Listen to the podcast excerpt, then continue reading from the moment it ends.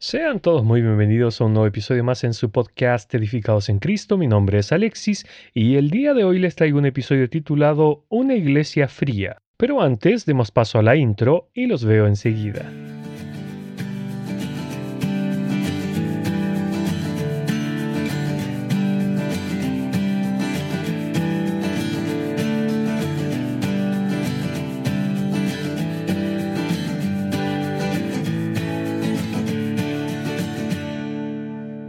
En el libro de los cantares leemos acerca de la relación del esposo y la esposa, que es una figura de la relación entre el Señor y la iglesia.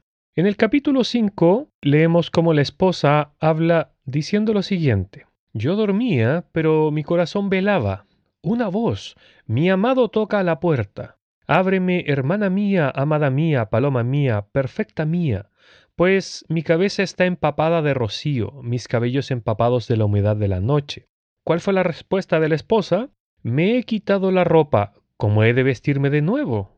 He lavado mis pies, ¿cómo los volveré a ensuciar? Mi amado metió su mano por la abertura de la puerta y se estremecieron por él mis entrañas. Yo me levanté para abrir a mi amado, y mis manos destilaron mirra, y mis dedos mirra líquida sobre los pestillos de la cerradura. Pero mi amado se había retirado, se había ido. Tras su hablar salió mi alma, lo busqué y no lo hallé, lo llamé y no me respondió. Cantares capítulo 5 versículos del 2 al 6. En este capítulo, la esposa relata cómo estaba durmiendo cuando su esposo amado golpeó a su puerta. Aunque es interesante destacar lo que ella parte diciendo, yo dormía, pero mi corazón velaba.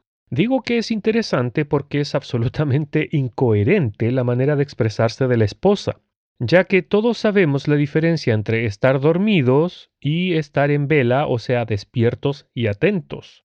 Asimismo es como está la iglesia en estos días, diciendo, nosotros estamos velando en nuestros corazones a la espera de la venida del Señor. Pero resulta que estamos dormidos y no velando como decimos estar. Por eso somos una iglesia fría. Pero, ¿qué es una iglesia fría?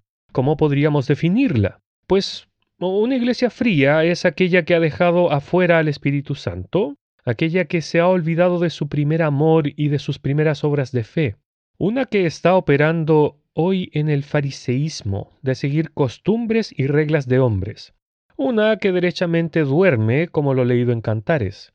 Además es una que ya no está atenta a la voz de su amado, sino que atiende a la voz del obispo, pastor, anciano, es decir, pone oído solo al o los encargados de la iglesia local y no a la voz de su amado Salvador y esposo celestial. Esto es porque ya no tienen en medio de ellos al verdadero pastor de las ovejas, que es el Señor Jesús. Ni tampoco siguen al consolador que envió el Señor Jesús luego de su partida, como él prometió en Juan capítulo 14, verso 16. Leía en los versos de Cantares que el esposo llega al lugar donde mora su esposa, golpea a su puerta y le dice, Ábreme, hermana mía, amada mía, paloma mía, perfecta mía, pues mi cabeza está empapada de rocío, etc. Cuando leo esto no puedo evitar recordar lo que dijo el Señor Jesús al apóstol Juan en Apocalipsis 3, cuando le dio el mensaje para la iglesia de la Odisea, donde dice, He aquí yo estoy a la puerta y llamo. Si alguno oye mi voz y abre la puerta, entraré a él y cenaré con él, y él conmigo. Apocalipsis capítulo 3 versículo 20. ¿Es que acaso no nos damos cuenta? Hemos ido tan lejos que hemos dejado fuera al que es el dueño de casa, porque ya ni siquiera lo queremos no solo en nuestras iglesias, sino tampoco en nuestras vidas porque los creyentes de hoy en día vivimos como se nos antoja, ni siquiera consideramos a aquel que nos compró con su sangre para precisamente obedecerle y complacerle. Y ni hablar del Espíritu Santo, que para muchos es literalmente inexistente porque ni siquiera lo mencionan. Lo que es peor aún, no solo le hemos dejado fuera, sino que además ya no deseamos oír lo que tiene que decirnos porque dolorosamente vemos que lo que el hombre dice o hace en las iglesias, sin la dirección de Dios, claro, es tomado como si fuera palabra de Dios directamente de Dios. Los cristianos de hoy ya no recurrimos a la palabra de Dios para ver las cosas que oímos en las iglesias, para ver si éstas están conforme o no con lo que Dios enseña. Porque de plano ya no se lee la Biblia. Los cristianos de hoy se están creyendo todo lo que se les dice sin cuestionar absolutamente nada. Miren, permítanme mencionar algo que leía el otro día en un sitio web eh, que hablaba sobre un estudio acerca del tiempo promedio de lectura diaria de la Biblia entre adultos cristianos en Estados Unidos. Esta medía desde una lectura que iba desde menos de 15 minutos hasta una hora. Y la verdad es que el valor más alto era 29%. O sea, e, estamos diciendo que los cristianos adultos no leen, o sea, si lo extrapolamos a, todos nosotros, no estamos leyendo la palabra de Dios ni siquiera un 30% de todos los cristianos. O sea, hay un 70%, 71% en realidad, que ni siquiera lee la palabra de manera diaria, ni siquiera por menos de 15 minutos. Por esta razón, los cristianos de hoy obedecen ciegamente lo que se les dice sin importar cuán alejado esté de las escrituras o cuán descabellado suene lo que se les está diciendo o haciendo. Confían sin dudar en las personas que los dirigen, ya que los ponen en lugar de Dios, a sabiendas de que los hombres estamos llenos de debilidades y malicia. Y a pesar de que la palabra de Dios explícitamente nos dice, malditos son los que ponen su confianza en simples seres humanos, que se apoyan en la fuerza humana y apartan el corazón del Señor. Jeremías capítulo 17, verso 5, leí la versión de la nueva traducción del viviente. Volviendo a lo que leí al principio en el libro de Cantares, luego de que el esposo llama a la puerta, la respuesta de la esposa fue Me he quitado la ropa, ¿cómo he de vestirme de nuevo? He lavado mis pies, ¿cómo los volveré a ensuciar? Podríamos, comillas, traducir esto a un lenguaje más actual que sería algo como esto. Ah, ya me acosté. Yo no me pienso levantar. Ve tú cómo entras porque yo no te pienso abrir. Precisamente así es como estamos actuando los creyentes hoy en día.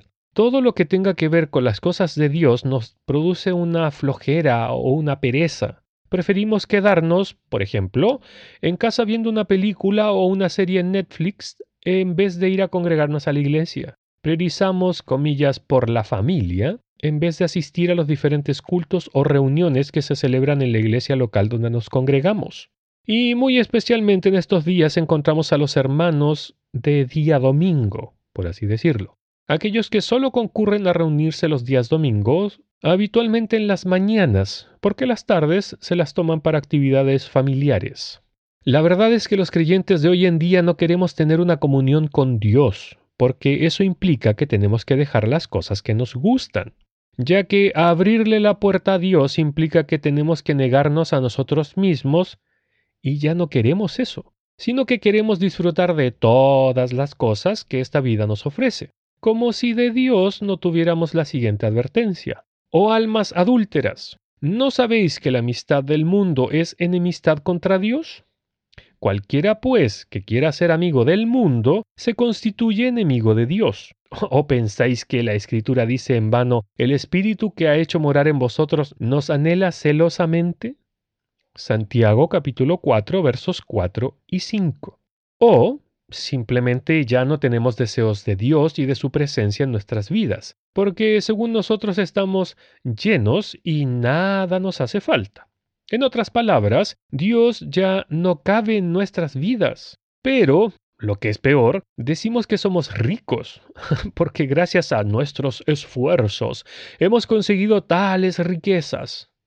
Sin embargo, Dios nos tiene una respuesta para ello, pues nos dice en su palabra, porque tú dices, yo soy rico y me he enriquecido, y de ninguna cosa tengo necesidad. ¿Y no sabes que tú eres un desventurado, miserable, pobre, ciego y desnudo. Por tanto yo te aconsejo que de mí compres oro refinado en fuego para que seas rico, y vestiduras blancas para vestirte, y que no se descubra la vergüenza de tu desnudez, y unge tus ojos con colirio para que veas. Apocalipsis capítulo 3 versículos 17 y 18.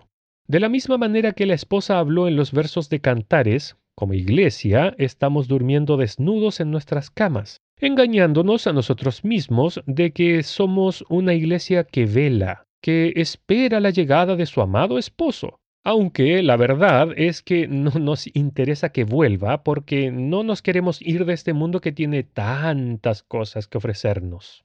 Sí, mis hermanos, así estamos.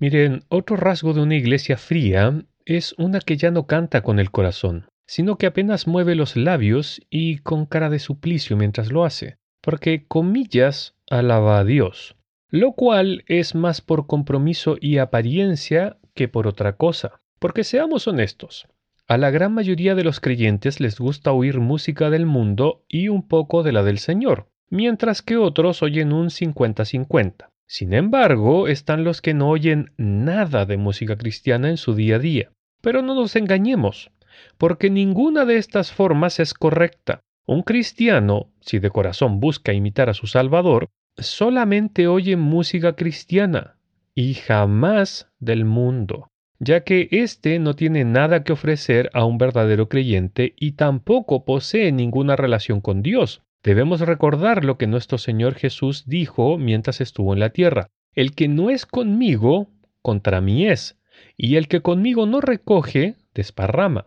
Con las cosas de Dios no hay grises, es blanco o negro, estoy con Él o contra Él. Bien dice Pablo a los Corintios, porque ¿qué compañerismo tiene la justicia con la injusticia? ¿Y qué comunión la luz con las tinieblas? ¿Y qué concordia Cristo con Belial? ¿O qué parte el creyente con el incrédulo? ¿Y qué acuerdo hay entre el templo de Dios y los ídolos? Segunda de Corintios capítulo 6 versos 14 al 16. Por otra parte, es obvio que si usted no está acostumbrado a la música del Señor, a alabarle a través de la misma en su día a día, Primeramente, le parecerá aburrido tener que cantar cuando está en la iglesia local, pues será más una liturgia que otra cosa. Y, además, usted jamás podrá elevar una adoración sincera a Dios porque usted no sabe ni siquiera cómo hacerlo. La iglesia de hoy en día se ha olvidado de la verdadera adoración que brota del alma que está agradecida por su redención inmerecida y que, por cierto, es demandada por Dios. Pues dice su palabra, porque también el Padre tales adoradores busca que le adoren. Dios es espíritu, y los que le adoran en espíritu y en verdad es necesario que le adoren. Juan capítulo 4 versos 23 y 24. Hermanos, les aclaro algo. La adoración a Dios no es algo opcional en nuestras vidas. Déjenme poner un ejemplo. En el Salmo 150 se nos dice claramente que debemos adorar como un mandato ya que este salmo parte diciendo en el versículo 1, Alabad a Dios en su santuario. Aquí el verbo alabar está en la conjugación gramatical imperativa, pues termina en de alabad, lo que es una orden de parte de Dios. Es más, precisamente este salmo termina diciendo, todo lo que respira, alabe a Jehová. Por cierto, ¿qué piensa usted que vamos a estar haciendo el resto de la eternidad en el cielo? Mm, sí, adorar a Dios, especialmente a nuestro Señor Jesús. Y conforme a lo que nos enseña la palabra, las alabanzas de su pueblo deberían ser perfeccionadas acá en la tierra. Es decir, mientras estamos viviendo en este cuerpo físico, porque tenemos que ser adoradores de Dios acá, mientras vivimos acá, para poder luego pasar la eternidad adorando a Dios. Ahora bien, otro problema que tenemos hoy en día con esta iglesia fría es que ora sin discernir a quién se dirige, porque repiten palabras al vacío casi como una liturgia de la iglesia romana. Ya no hay fervor, no hay anhelo de la presencia de Dios, ya nadie se derrama delante de la presencia de Dios en las iglesias, son solo palabras aprendidas por el uso, expresiones que emiten unos, las repiten otros como si fueran loros. Eso es porque entre los creyentes no existen rutinas de oración en sus vidas, no hay una relación con Dios, no hay un diálogo diario con el Salvador, y estas oraciones son tan vacías porque no hay conocimiento de Dios, que, ojo, no es un sinónimo de conocer la palabra de Dios. Como cada cierto tiempo lo repito, lo voy a volver a repetir, ya que muchos creen que porque conocen la Biblia o porque han estudiado teología conocen a Dios. Eso, la verdad, nos hace conocer de Dios. no a Dios. A ver, por favor, no me malentienda ni crea que yo estoy diciendo que no se debe escudriñar las escrituras, estudiarlas y leerlas, así como tampoco todo creyente deba estudiar teología. No, lo que estoy diciendo es que no son sinónimos. A ver, se lo grafico con un ejemplo muy terrenal y secular. Supongamos que a usted le gustan las novelas de Stephen King, ¿ok?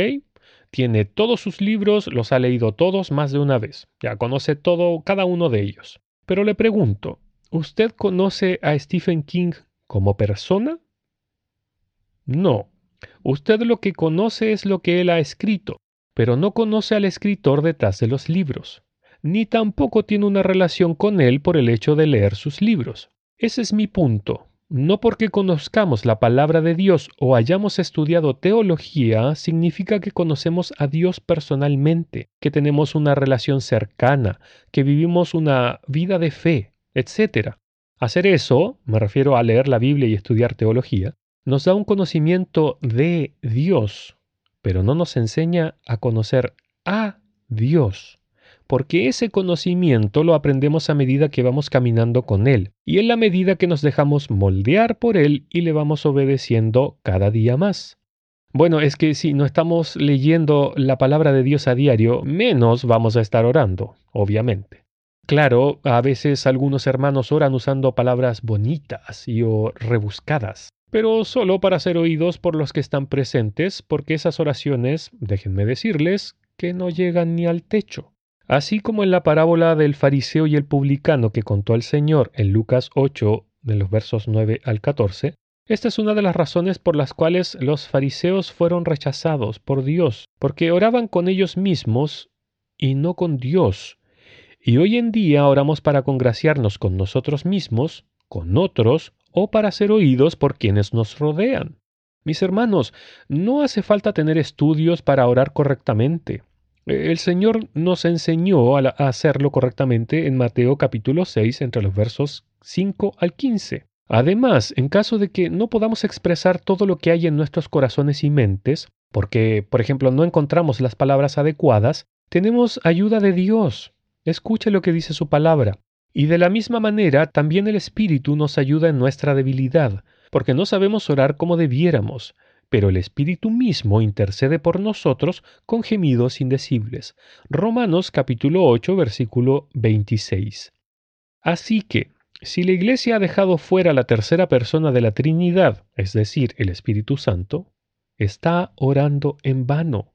A decir verdad, la Iglesia hoy está famélica, o sea, muriéndose de hambre, eso significa famélico, porque ya no se tiene sed de Dios, sino que se va por fuerza humana, pues se han abandonado las sendas antiguas y ya no se actúa en conformidad con las escrituras, sino que las iglesias se han llenado de modernidad y mundanalidad para atraer más feligreses y por nada del mundo se quiere volver a la sana doctrina a hacer predicaciones completas. Me refiero porque hoy solo hablan de el amor de Dios y no de la justicia divina que castiga el pecado. Tampoco se quiere volver a una enseñanza cristocéntrica, bíblica, sin agregados, porque eso significaría perder el dinero de los que allí se congregan. Todo ha pasado a ser un comercio, mientras Dios dice, mi pueblo está siendo destruido porque no me conoce. Oseas capítulo 4, verso 6 leí la versión de la nueva traducción del viviente. Aunque me pregunto, ¿La Iglesia podrá permanecer en pie si ahora opera sin la tercera persona de la Trinidad? Es más, nos olvidamos que la Biblia fue escrita por el Santo Espíritu de Dios inspirando a los hombres. Si es a través de Él que Dios nos enseña todas las cosas, entonces, ¿cómo dejarlo fuera? Pero lo que es peor, tan necios somos que pensamos que el Señor Jesús va a estar golpeando a la puerta por siempre. ¿Qué fue lo que pasó en lo que leí al principio en Cantar de los Cantares? ¿Acaso no se fue el esposo porque su esposa no le abría la puerta? Mire, vuelvo a leer aquella porción. Abrí yo a mi amado, pero mi amado se había retirado, se había ido. Tras su hablar salió mi alma, lo busqué y no lo hallé, lo llamé y no me respondió. Nuestro Dios en algún momento cerrará la puerta y dejará de contestar cuando le llamemos, porque así lo dice su palabra. Pero mientras ellas iban a comprar, vino el esposo, y las que estaban preparadas entraron con él a las bodas, y cerró la puerta. Después vinieron las otras vírgenes diciendo, Señor, Señor, ábrenos. Mas él respondiendo dijo, De cierto os digo que no os conozco. Mateo capítulo 25 del 10 al 12. Mis hermanos, no esperemos hasta que ese momento llegue, porque será muy tarde. Es mi deseo más profundo que como iglesia y creyentes, cada uno de nosotros obedezca lo que Dios nos dice en su palabra porque aquel día está muy cerca. Escucha lo que voy a leer. A esto me refiero con que hagamos caso y mi profundo deseo. Dice así, y esto conociendo el tiempo, que ya es hora de levantarnos del sueño, porque ahora está más cerca de nosotros nuestra salvación que cuando creímos. La noche está avanzada y se acerca el día. Desechemos pues las obras de las tinieblas y vistámonos las armas de la luz. Andemos como de día, honestamente, no en glotonerías y borracheras, no en lujurias y lascivias, no en contiendas y envidia, sino vestíos del Señor Jesucristo y no proveáis para los deseos de la carne. Romanos capítulo 13 versículos del 11 al 14. Que el Señor les bendiga.